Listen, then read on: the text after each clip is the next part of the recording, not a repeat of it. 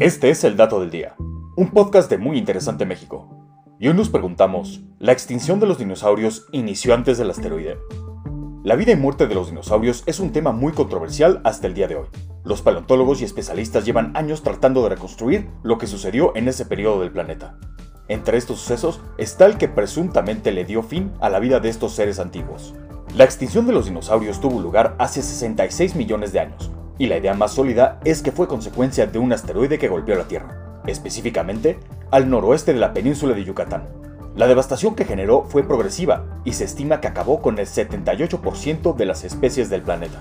Un estudio publicado en la revista de la Academia Nacional de Ciencias de Estados Unidos apunta que la diversidad de los dinosaurios ya estaba en declive previo a este hecho catastrófico. Los investigadores, autores del estudio, analizaron más de mil huevos y cáscaras hallados en Shenyang, centro de China, la revisión tuvo como objeto 5.500 muestras geológicas que se ubicaron dentro de los últimos 2 millones de años del periodo Cretácico, misma época de la colisión del asteroide. Mediante la aplicación de modelos informáticos y el estudio de las muestras se determinó cuánto tiempo tenían los rastros analizados. Los fósiles de esa parte del mundo solo pertenecían a tres especies de dinosaurios. Por si fuera poco, antes del estudio se habían descubierto huesos de dinosaurios que coincidían con esos especímenes.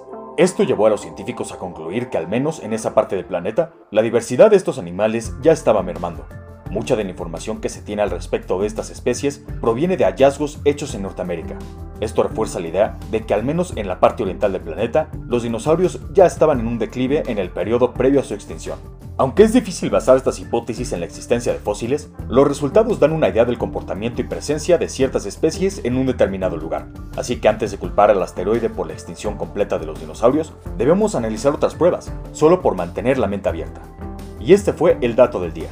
No olvides suscribirte gratis a nuestro podcast y seguir todos nuestros contenidos en muyinteresante.com.mx. Hasta la próxima.